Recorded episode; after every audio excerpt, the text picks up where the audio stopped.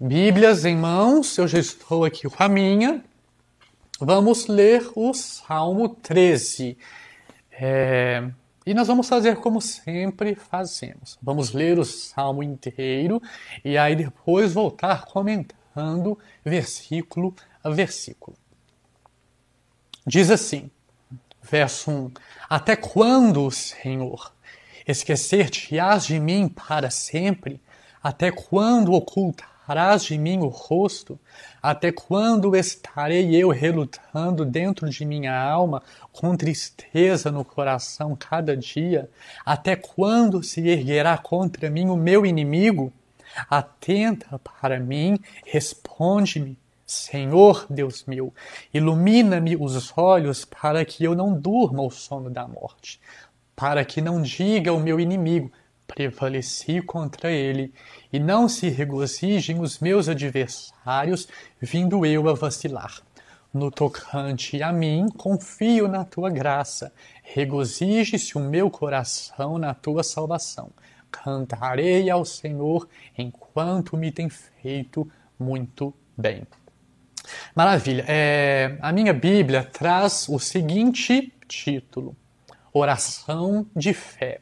E aí vem abaixo um subtítulo: Ao Mestre de Cantos, Salmo de Davi. Então, aqui, o autor do Salmo 13 é Davi, e é uma oração de fé dele.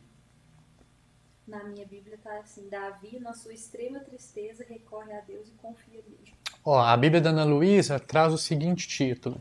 Deixa eu ler aqui. Davi, na sua extrema tristeza, recorre a Deus e confia nele. Bem mais detalhado, né? E a gente vai ver por que, que esse título está detalhado assim, de acordo com o conteúdo que nós lemos e que nós vamos agora discutir isso. Uh, com relação ao contexto histórico, nós não sabemos, não é apresentado um contexto histórico específico em que este salmo foi redigido, em que ele foi escrito.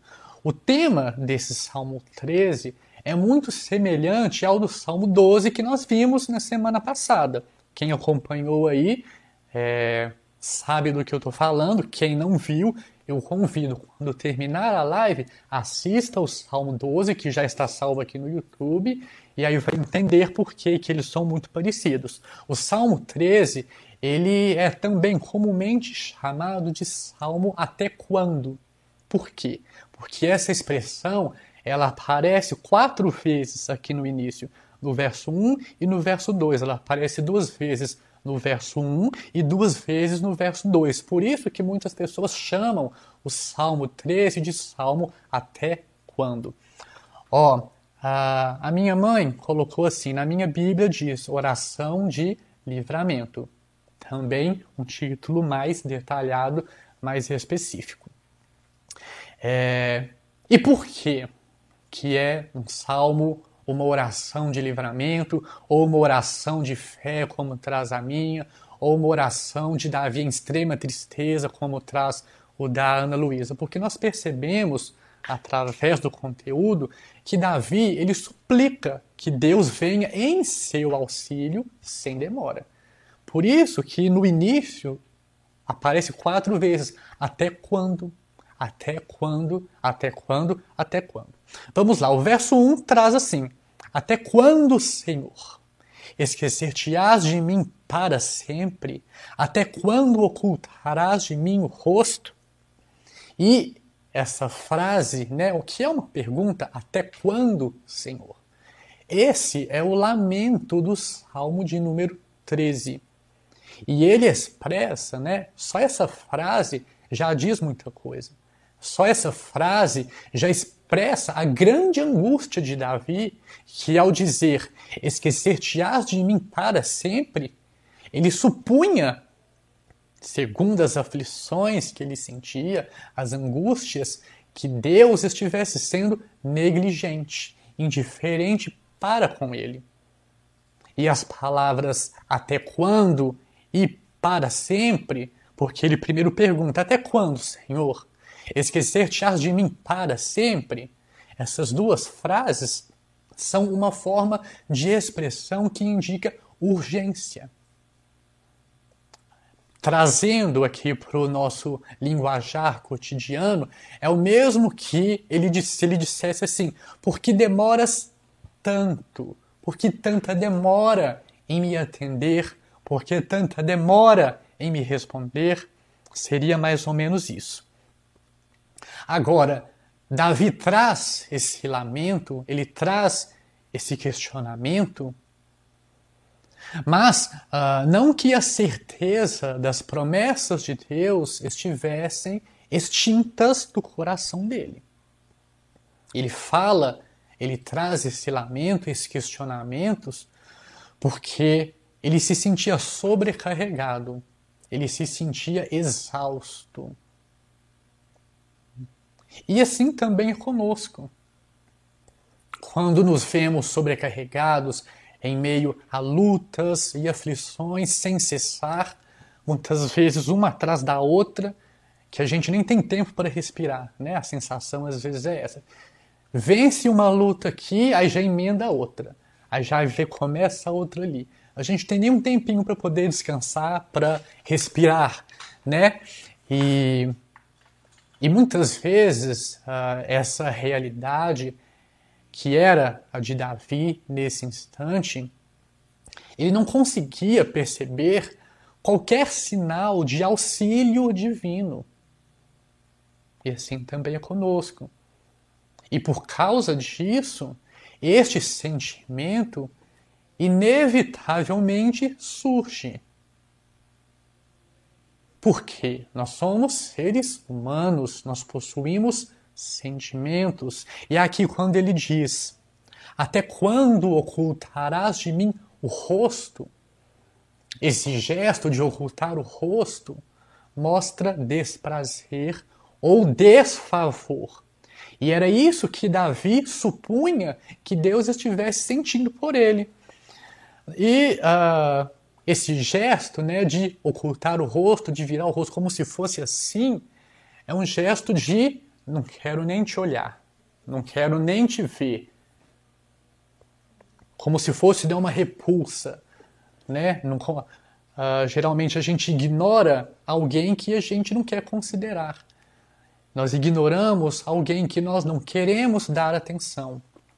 E Davi sentia isso por causa das lutas, por causa das aflições, porque ele não via, não sentia o auxílio divino, ele supunha que era assim que Deus estava agindo com ele. Porém, mesmo com esse sentimento de esquecido por Deus, entre aspas, o seu próprio lamento em forma de oração é uma evidência de fé no Senhor. Porque vamos, uh, vamos pensar. Se Davi tivesse realmente a certeza de que Deus se esqueceu dele, de que ele foi abandonado, não faria sentido ele clamar ao Senhor. Não é verdade? Por mais que as circunstâncias não lhe fossem favoráveis, que os seus sentimentos, que os seus pensamentos e sentidos físicos dissessem que está tudo perdido, contudo, ainda assim, Davi tinha certeza de que ele estava seguro nas mãos de Deus. E isso é evidência da verdadeira fé. Só o fato de ele erguer esta oração de fé a Deus já significa que ele crê no auxílio divino. Por mais que ele não estivesse vendo, o que ele queria era a urgência. Era como se ele, era como se ele dissesse assim: Deus, eu já não estou aguentando mais. Eu preciso de um alívio. Eu preciso que o Senhor me visite, que o Senhor me renove. E o verso 2 expressa isso também muito bem. Ele diz: até quando estarei eu relutando dentro de minha alma, com tristeza no coração cada dia? Até quando se erguerá contra mim o meu inimigo? Mais uma vez, até quando? Até quando? E é possível perceber o abatimento e desespero de Davi apenas aqui, nesses dois versos. A gente já vê quão crítica era a situação dele. Em meio a adversidades, às lutas, às aflições, que no caso de Davi aqui nós não sabemos especificamente quais eram, é normal se sentir cansado, é normal se sentir confuso, ansioso e com medo do que vai acontecer. Afinal de contas, Davi era um homem como nós. Ele era um ser humano normal. Muitas vezes nós olhamos para os personagens bíblicos e achamos que eles eram super pessoas, que eles possuíam, né, algo de extraordinário, diferente de nós. Não, eram seres humanos iguais. E no Salmo 13 fica bastante evidente a humanidade de Davi. Fica bastante evidente os sentimentos dele. E esses sentimentos de confusão, de ansiosidade, de medo sobre o que vai acontecer amanhã, tudo isso faz parte da nossa natureza carnal. Por mais que nós, crentes em Jesus, já tenhamos sido regenerados, já tenhamos sido transportados das trevas para a luz, já tenhamos nascido de novo, nós ainda habitamos num corpo carnal e o pecado habita nesta carne. A lei do pecado habita no nosso corpo carnal. Por isso que existe a guerra entre a carne e o espírito. E é justamente essa guerra que Davi estava enfrentando nesse momento, porque os sentidos dele diziam uma coisa. Os sentimentos, as emoções dele diziam uma coisa. Entretanto, a fé dele dizia outra mostrava, evidenciava outra coisa. A situação que Davi enfrentava é, nesse Salmo 13 aqui parecia não ter fim. Como de um doente que aguarda o alívio de seu mal-estar. E aí eu vou trazer um exemplo meu. Eu detesto ficar enjoado, sabe, com aquela ânsia de vômito. É terrível ficar dessa maneira. E quando eu me sinto assim, eu imagino que com vocês também não seja diferente.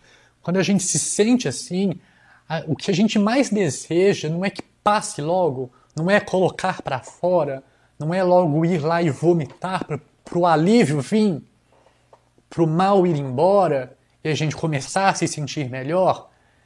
Era mais ou menos essa a situação de Davi luta atrás de luta, só mal-estar, o enjoo dele não passava nunca, ele não conseguia vomitar, que ao resolver a situação, nada disso ele conseguia fazer e ficava lá, sentindo mal, sentindo aquele mal, sentindo aquele mal. Ele diz aqui no verso 2: Até quando se erguerá contra mim o meu inimigo? Nós não sabemos especificamente que inimigo é esse mas sabemos que ele trazia uma grande opressão sobre Davi. E momentaneamente prevalecia contra ele.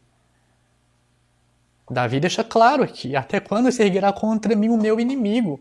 O inimigo de Davi, o inimigo de Davi se levantava contra ele e nesse momento prevalecia, estava vencendo. O verso 3 diz assim: Atenta, para mim. Responde-me, Senhor, Deus meu. Ilumina-me os olhos para que eu não durma o sono da morte. Ele diz: Atenta para mim, responde-me. Isso, isso é o mesmo que dizer: olhe para mim. Me dê atenção. Mostre consideração comigo, Senhor. Era isso que Davi desejava nesse momento. Era isso que ele mais ansiava. A atenção de Deus, a consideração de Deus. Por isso que ele diz: atenta para mim. Responde-me, Senhor Deus meu. Ele diz aqui: Senhor Deus meu. O Senhor aqui, eu já expliquei isso em outro salmo, esse Senhor todo maiúsculo em caixa alta é o tetragrama em hebraico, o Yod He Vav He, que é o YHWH, que é o Yahvé. Seria o nome, entre aspas, de Deus. É um nome que expressa uma característica de um Deus que é eterno, de um Deus que é autossuficiente, que não possui nem início nem fim. Ele diz no verso 3: Ilumina-me os olhos. Não que Davi tivesse ficado cego fisicamente, ou estivesse numa escuridão, sem ver nada. Mas a situação em que ele se, ele se encontrava dava a ele essa sensação. Vamos agora, mais uma vez, fazer um exercício mental. Se imagine num lugar todo escuro, que você não sabe onde é, você não sabe o que tem, e aí você começa a andar, você vai caminhando, você vai dando passos cautelosos, porque você não sabe se na sua frente tem um buraco, se tem uma pedra, se tem um abismo, se tem uh, vários, vários cacos de vidro. Você não sabe nada disso. E a escuridão não te deixa ver nada. Era isso o que Davi sentia. Ao dizer, né, ilumina-me os olhos, aqui uh, isso é uma linguagem metafórica, né? é uma figura de linguagem que Davi utiliza e é, é algo muito presente né, nos, nos Salmos. E essa sensação dele de num breu, de numa escuridão, é terrível. Eu, pelo menos, não iria gostar de me sentir nessa situação. Só de imaginar aqui, não, terrível. Iluminar os olhos, que é o que ele pede, no idioma hebraico, significa o mesmo que soprar fôlego de vida. Porque o vigor da vida transparece principalmente nos olhos. Não é através dos olhos que nós percebemos muitas vezes alegria, tristeza, abatimento, sofrimento, e aí a gente até usa né, uh, essa figura de linguagem. A gente fala, não, fulano está sem brilho nos olhos, está abatido, está triste. É exatamente esse o sentido de falta de vida. O sentido aqui no verso 3 é que Davi clamava por uma iluminação, e essa iluminação traria a ele um entendimento em meio a essa situação em que ele vivia. Mas que entendimento é esse? Alguém pode perguntar. O entendimento, ou discernimento, ou conhecimento que somente a palavra de Deus pode dar. E este entendimento ou conhecimento de Deus é vida e alegria para todos os que o encontram. Lá no Salmo 19, no verso 8, o salmista escreveu: Os preceitos do Senhor são retos e alegram o coração. O mandamento do Senhor é puro e ilumina os olhos. E lá em Provérbios 6, 23, diz assim: Porque o mandamento é lâmpada e a instrução luz, E as repreensões da disciplina são o caminho da vida. Por isso que Davi disse em seguida, para que eu não durma o sono da morte. Os irmãos conseguem ver a relação entre a iluminação dos olhos, que em hebraico é o mesmo que soprar fôlego de vida, com a sequência do verso, para que eu não durma o sono da morte. O verbo dormir aqui é também uma metáfora de um tipo semelhante ao usado para morrer.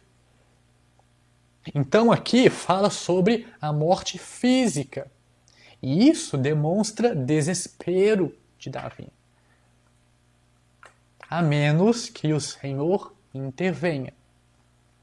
De uma maneira geral, Davi confessa que, a não ser que Deus faça a luz da vida brilhar nele, seria imediatamente tragado pelas trevas da morte. E que ele já se, que ele já se assemelha a um homem sem vida, a não ser que Deus sopre nele um novo fôlego de vida, um novo ânimo para viver. E muitas vezes não é disso que nós precisamos de um novo ânimo. Nós nos sentimos desanimados, nós nos sentimos abatidos diante das lutas, diante das aflições, aguardando o livramento, aguardando o alívio. É isso que nós queremos um renovo no nosso ânimo, o renovo da alegria da salvação do Senhor. No verso 4, ele diz: Para que não digam meu inimigo, prevaleci contra ele, e não se regozijem os meus adversários, vindo eu a vacilar. É interessante observar que a súplica de Davi, ela possui uma lógica. Quando a gente para para poder analisar o Salmo 13, como todos os outros salmos que são inspirados por Deus, eles não são apenas uma construção humana, uma escrita bonita. Não. Eles possuem um ensinamento, eles possuem uma lógica. Aqui no verso 4, mais uma vez, ele fala sobre a soberba do seu inimigo, que ao vê-lo neste estado de derrota, pensaria que foi mais forte que Davi e o seu Deus.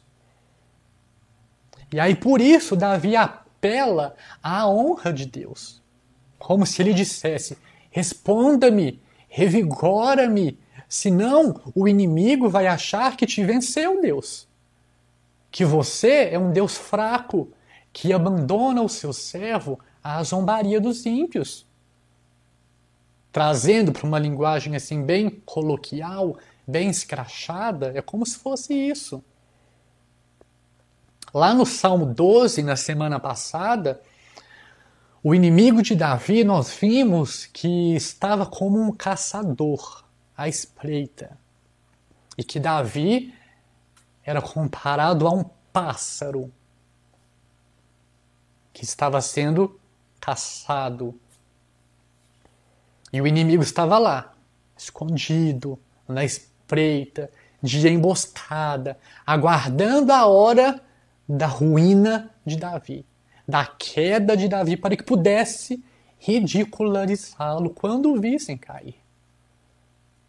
E visto que Davi sabia disso, que Deus abate a soberba e a insolência do ímpio, e lá em Provérbios 16:5 fala sobre isso, Davi suplica que Deus os prive desta oportunidade de acharem que prevaleceram, que são os vencedores dessa batalha. Os irmãos conseguem perceber a, perspicácia de Davi em sua oração, nessa oração atrevida, digamos assim, E ele está certíssimo. No verso 5 diz: No tocante a mim, confio na tua graça, regozije-se o meu coração na tua salvação. É perfeito, é, é lindo, é brilhante ver como, aqui no verso 4, a oração de Davi se transforma em um cântico de louvor. E ele diz no tocante a mim: confio na tua graça. Regozije-se o meu coração na tua salvação. Nós vimos nos versos anteriores a dependência, a súplica e esperança de Davi na intervenção divina. Agora, aqui, a partir do verso 5, vemos quando ele diz: no tocante a mim, ou seja, o que eu puder fazer, o que estiver em minhas mãos, eu vou confiar na graça do Senhor. Mesmo em meio ao caos, mesmo em meio a essa bagunça que eu não estou entendendo nada, os meus sentimentos, as minhas emoções estão confusos, os meus pensamentos estão confusos, os meus sentidos estão confusos, porém, ainda assim, no tocante a mim, eu confiarei na tua graça. A confiança de Davi, como nós vemos aqui, não estava nele mesmo, nem em sua força, em sua inteligência, nada disso. Ele confia na graça de Deus. Interessante que no Salmo 6, que nós também já assistimos, e tem aqui também salvo no canal, lá no verso 4, ele também clama pela graça de Deus para que fosse salvo. Já tem, eu disse, além desse dessa exposição do Salmo 3, tem também uma pregação que eu fiz baseada nesse versículo. O nome dela é Salva-me por tua graça. Depois os irmãos procurem que tem também salvo aqui no canal. E eu falo sobre isso, sobre a necessidade da graça de Deus para a salvação do ser humano. Seja que tipo de salvação for, seja salvação de algum mal físico ou mal espiritual. Todas as ações de Deus em favor do seu povo são por causa de sua graça. Nada é por nosso merecimento. Isso precisa ficar muito claro para nós. A palavra graça, aqui no verso 5, é hesed em hebraico, e é o mesmo que bondade, benevolência, lealdade, benignidade, favor imerecido, amor pactual. E Davi, ele tinha consciência de que para Deus não era ele, Davi não era qualquer um. Porque existia uma aliança entre eles, existia um pacto entre eles. E Pacto este que foi firmado pelo próprio Senhor. Foi estabelecido pelo próprio Senhor com Davi. A iniciativa foi de Deus, não foi de Davi. E nós vemos, olhando para o Antigo Testamento, as alianças que Deus fez com os homens, a iniciativa sempre foi de Deus. O homem nunca buscou a Deus por si próprio. E Davi reconhece que ele só pode buscar a Deus, ele só pode clamar ao Senhor, ele só pode erguer a Deus esta oração de fé por causa da graça de Deus que existia na vida dele. Ele diz aqui: regozije-se o meu coração na tua salvação, Regozijar é gritar de alegria. É uma alegria extrema. É igual a alegria de um torcedor fanático pro futebol lá no estádio. Que aí o time faz o gol, ele pula, ele vibra, ele grita, ele tira a camisa e roda, faz aquela cena toda. Regozijar é isso. E nós podemos e devemos nos regozijar também na presença do Senhor.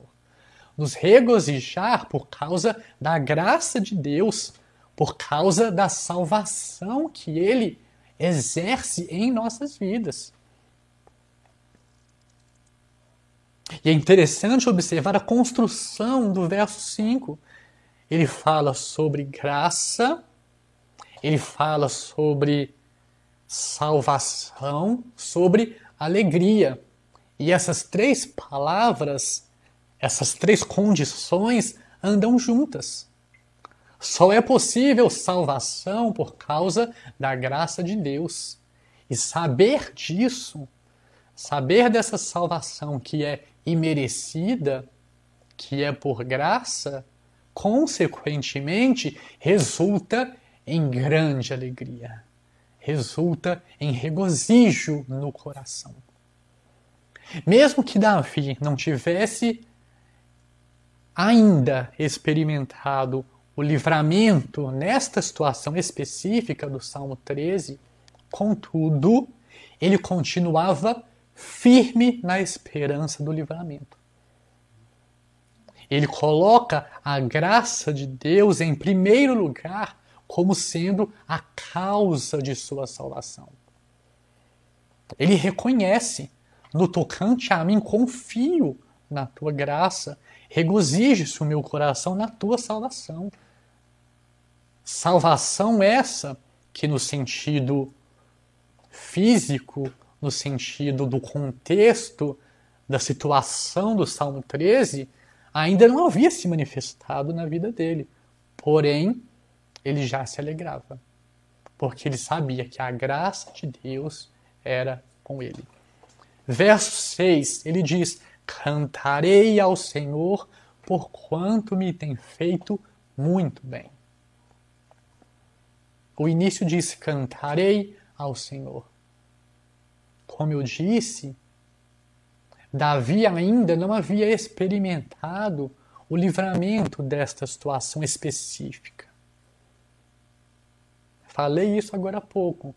Mas mesmo assim, ele já estava convicto de que Deus agiria em seu favor e por isso ele já se empenhava a louvá-lo.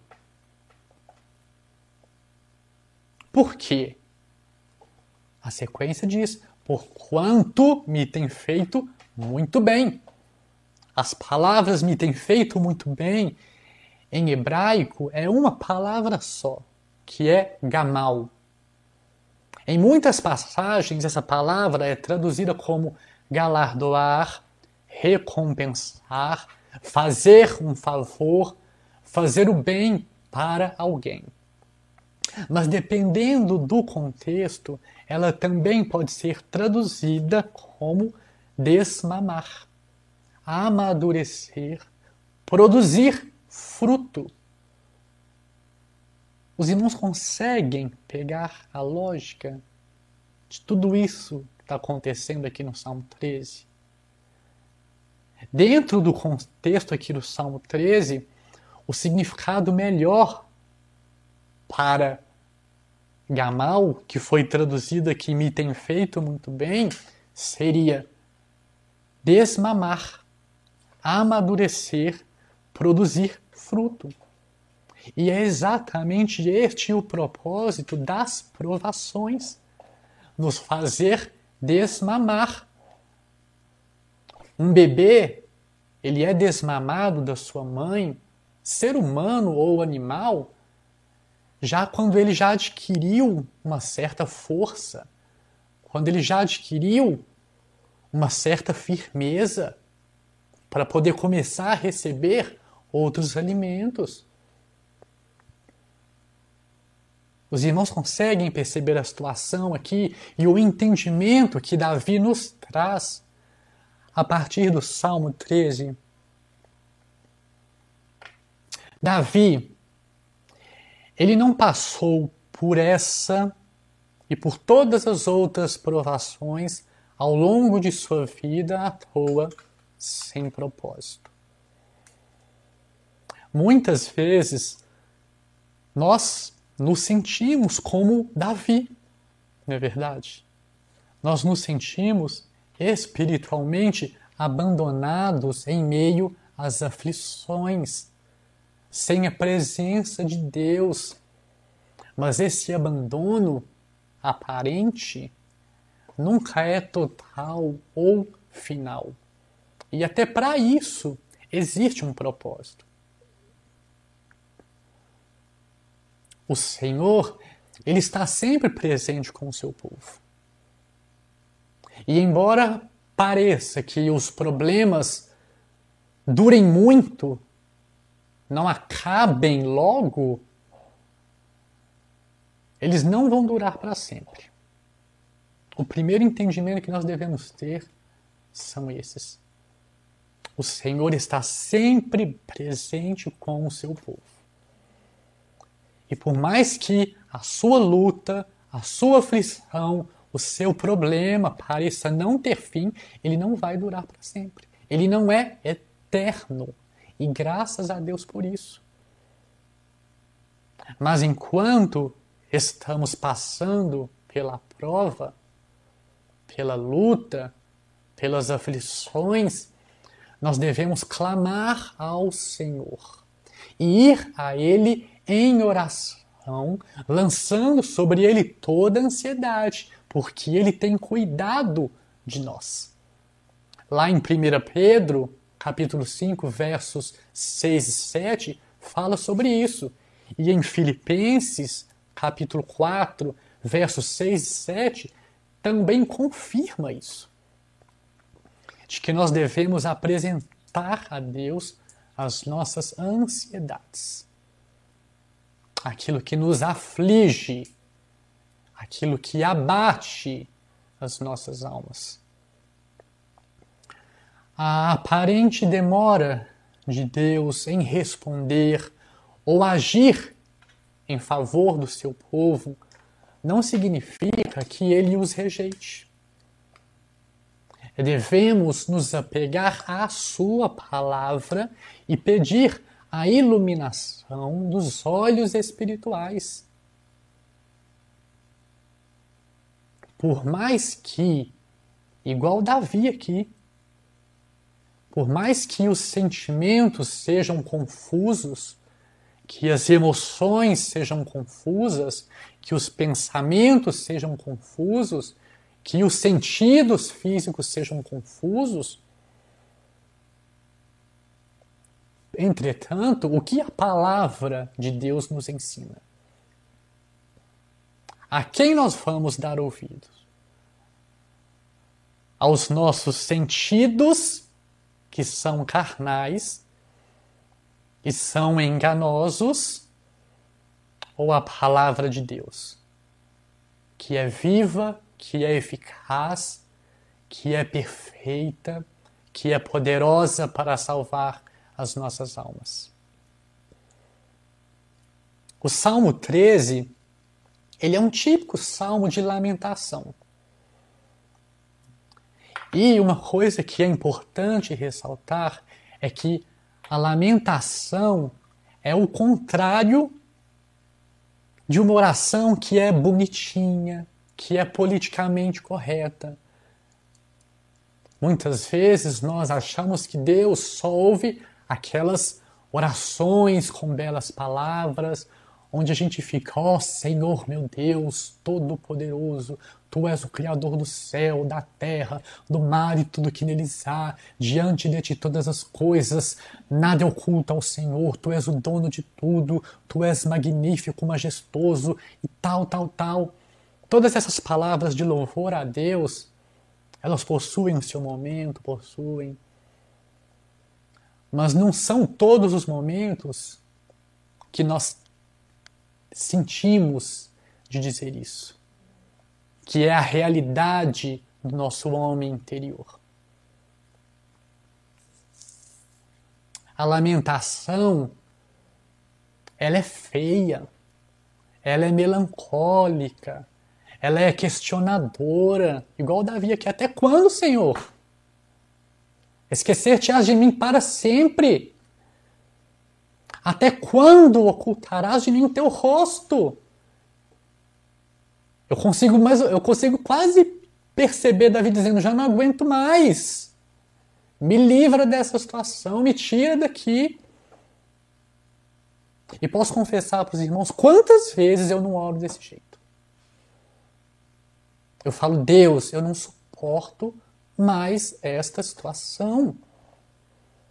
Eu não entendo o porquê disso, porquê daquilo, isso, isso, isso, isso e isso. Por que isso acontece? E muitas vezes a resposta não vem. Entretanto, isso não significa que Deus não me ouça. Porque se eu cresce que Deus não me ouve, eu nem me daria o trabalho de me ajoelhar num chão e erguer minha voz a Ele e chorar diante dele, de abrir o meu coração diante dele, de clamar a ajuda dele. E a lamentação é assim. Ela é essa oração que é tida como feia, que, muitas, que muita gente tem vergonha, tem medo de fazer. Agora, é importante ressaltar, deixar claro aqui, irmãos, que a lamentação ela é muito diferente de murmuração, de reclamação. Murmurar é pecado, lamentar não. Inclusive, existe um livro aqui na Bíblia chamado Lamentações de Jeremias. Este é um livro muito sentimental, onde o profeta apresenta várias de suas lamentações ao Senhor seu Deus. Eu recomendo aqui a leitura desse livro aos irmãos, e lá vocês vão ver, inclusive não só no livro de Lamentações, mas no próprio livro do profeta Jeremias há várias lamentações, há vários questionamentos do profeta. Tanto que ele é tido como profeta chorão, né? Ele trouxeram essa fama para ele a partir do registro bíblico, porque ele lamentava muito. Isso não é errado. Nós podemos e devemos ir ao Senhor apresentando a Ele o nosso lamento, o nosso choro, mesmo que a lamentação seja uma oração feia, diferente da murmuração, ela não é vil. Ao contrário da murmuração, que está sempre presente na boca do incrédulo, do ímpio, daquele que não teme a Deus, a lamentação, ela é a expressão do crente que, embora ame e conheça a Deus, tem um dilema que não pode mais ser escondido, que não dá mais para ser jogado para baixo do tapete, que não dá mais para empurrar para a barriga, porque chega uma hora que cansa. Quantas vezes nós não agimos assim diante dos problemas? Faz vista grossa, tenta esconder, vai empurrando com a barriga e aquilo só massacrando, só recorrendo. Não dá para ser assim.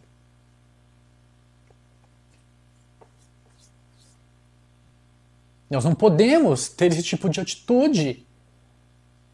Nós que cremos num Deus vivo e verdadeiro, que cremos que Ele nos escolheu, que Ele nos chamou da morte para a vida, que Ele nos deu o seu Santo Espírito,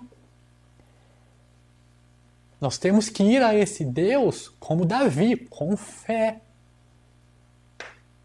E lançando sobre ele as nossas ansiedades. muitas vezes, como Davi expressa aqui, nós nos sentimos abandonados por Deus. Porém, mesmo que esse sentimento venha, e em algum momento de nossas vidas ele vai aparecer, ele vai surgir, como surgiu com Davi, comigo surge, imagino que com você que me assiste também surja. Aquele que se sente abandonado por Deus, mas de fato pertence ao Senhor, possui fé verdadeira no Deus que é vivo e verdadeiro,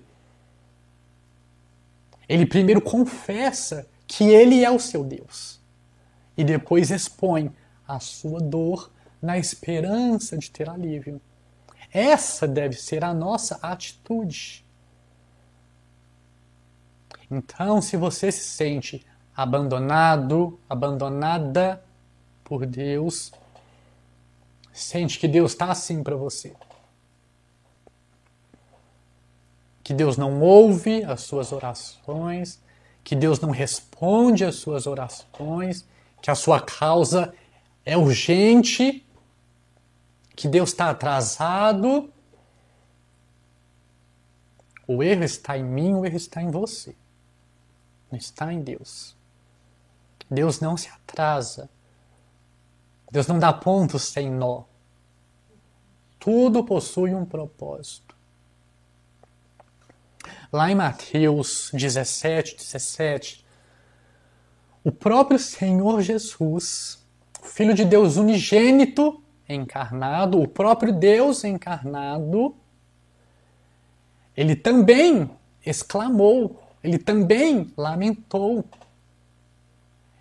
ele disse lá em Mateus 17, 17: Até quando, diante da incredulidade e da perversidade da raça humana? Lá em Mateus 27, 46, durante a crucificação, ele exclamou: Deus meu, Deus meu, por que me abandonaste? Por que me desamparaste? Igual Davi aqui no Salmo 13, né? o Senhor Jesus também lamentou. Mas como eu disse, a lamentação ela é diferente da murmuração. A lamentação é a oração que é tida como feia, mas é uma oração corajosa, é uma oração carregada de fé.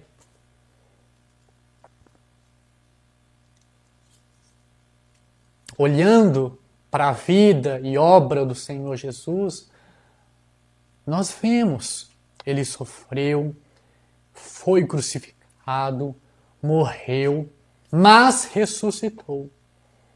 Agora, exaltado à direita de Deus Pai, ele é o mediador, o intercessor de seu povo e é capaz de dar-lhe a graça necessária para suportar este mundo mal. Então, nós devemos olhar para o Senhor Jesus e ver que ele sofreu muito pior do que nenhum de nós jamais vai sofrer. Ele foi crucificado, ele morreu, mas ressuscitou, foi elevado aos céus se encontra agora na posição à destra de Deus Pai, com toda a glória que ele já possuía antes da encarnação, com todo o poder, todo o domínio.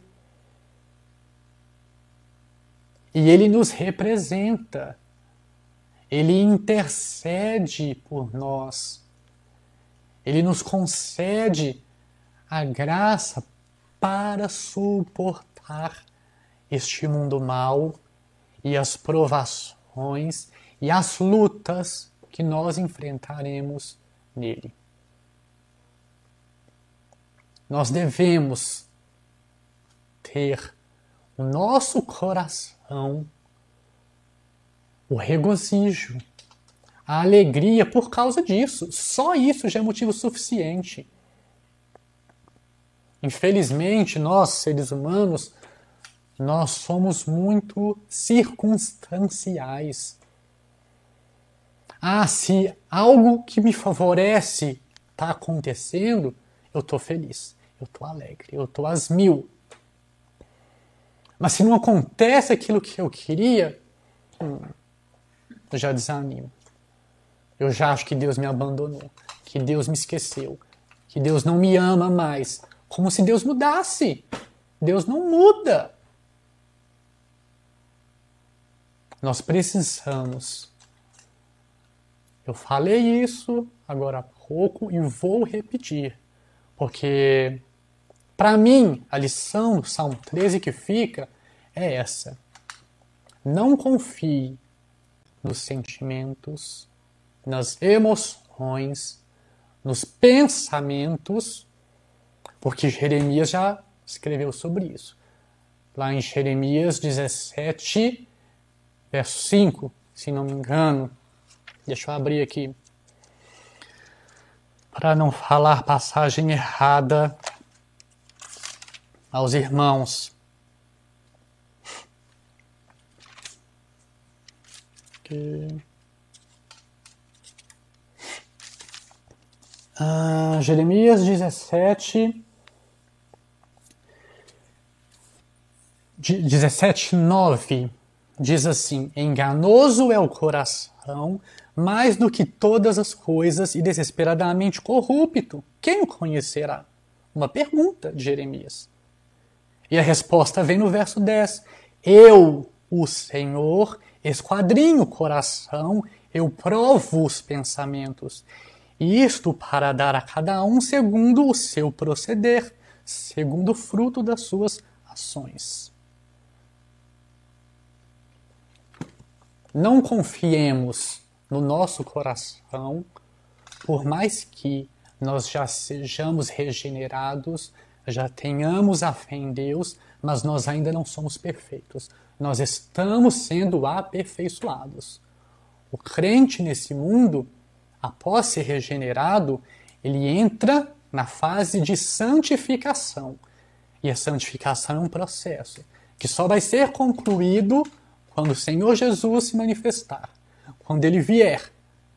E aí acontecerá a glorificação, que é o corpo corruptível será revestido de um corpo de glória, de um corpo incorruptível. Aí nós seremos perfeitos. Aí o nosso coração será perfeito. Os nossos sentimentos serão perfeitos. As nossas emoções, pensamentos serão perfeitas. Entretanto, Aqui neste mundo ainda não é. Por isso não podemos confiar em nós mesmos. Jeremias diz isso um pouco antes. Ele diz no mesmo capítulo, ele diz maldito o homem que confia no homem. Ele não está a lição de Jeremias, né? não vou entrar aqui na exposição do, do livro, do capítulo, mas a lição aqui não é que o homem não deve confiar no próximo. O homem não deve confiar em si mesmo. Quando ele diz maldito o homem que confia no homem, é maldito o homem que confia em si mesmo, que faz da carne mortal o seu braço. Porque era essa a realidade do povo de Judá. Eles confiavam em si mesmos. Eles achavam que, pelo seu próprio poder, poderiam se livrar do exército babilônio que estava ali, ó, para poder arrasar com eles. E o Senhor fala: não. Não confiem em si mesmos. Confiem somente em mim. E essa deve ser a nossa atitude: confiar somente no Senhor e em Sua palavra. Vamos orar? Deus amado, nós te damos graças, Senhor, pela tua palavra, porque mesmo que os nossos sentimentos sejam de aflição, de angústia, de tristeza, que as nossas emoções, que os nossos pensamentos nos digam que o Senhor não existe, que o Senhor se esqueceu de nós, que o Senhor nos abandonou, que o Senhor não nos ama mais, que o Senhor nos rejeita. Entretanto, a tua palavra diz o contrário. A tua palavra, que é verdade e não pode mentir, nos ensina que aqueles que estão em aliança contigo, e hoje, todo aquele que tem fé em Jesus Cristo faz parte desta nova aliança, de uma aliança superior, da aliança cortada entre o Deus Pai e o Deus Filho em favor dos eleitos, por causa desta aliança nós somos beneficiados. Por causa desta aliança, nós podemos crer que, mesmo que os nossos sentidos digam que não, que está tudo dando errado e que tudo vai dar ruim, nós cremos que em Ti nós já somos mais que vencedores. Porque o Deus que começa a obra, completa a obra. E a obra do Senhor na vida do salvo, ela jamais se perde. Por isso nós te agradecemos por isso, Deus, pela tua palavra, que é instrução, que é vida. Eu te dou graças, Deus, porque por meio deste estudo, o Senhor me reanimou, o Senhor renovou o meu ânimo, o Senhor renovou a minha fé, a minha esperança, o meu amor por ti. E este é o poder da tua palavra.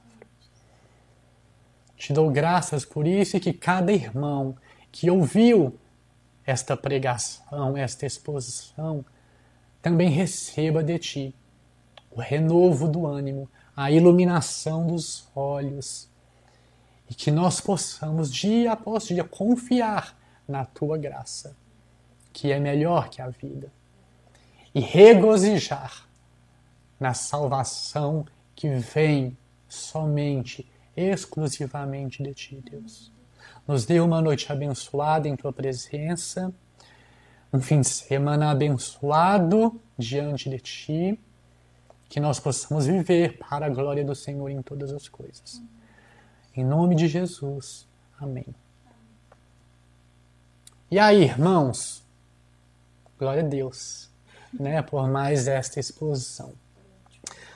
Ó, tô olhando aqui, não vemos, não tenho dúvidas, perguntas, né? Agradecendo. Lúcia, agradeça a Deus. A palavra vem dele, é ele quem traz a instrução, é ele quem traz a orientação, a palavra dele que é o remédio para os nossos corações, para as nossas almas. Se eu estou aqui hoje é por causa da graça dele. É isso, desejo a todos, mas agradeço pelo carinho, viu, Lúcia? Um grande beijo. É, agradeço aos irmãos que ficaram aqui até o final. Espero que tenha sido bom para todos que assistiram, como foi para a Lúcia, como foi para mim, pelo menos para duas pessoas foi. Ó, a Ana Luísa falou aqui que para ela também foi, então já temos três pessoas. É, enfim, irmãos, eu agradeço e desde já eu deixo o convite para a semana que vem. Vamos aqui seguir né, nessa carreira que vai ser longa do estudo do livro dos Salmos. São 150 salmos. Hoje foi o 13 terceiro. Semana que vem, se Deus quiser, se assim permitir, sexta-feira às 20 horas, estaremos aqui juntos para estudar o Salmo de número 14. Viu? Até lá, um grande abraço, fiquem com Deus. Tchau, tchau.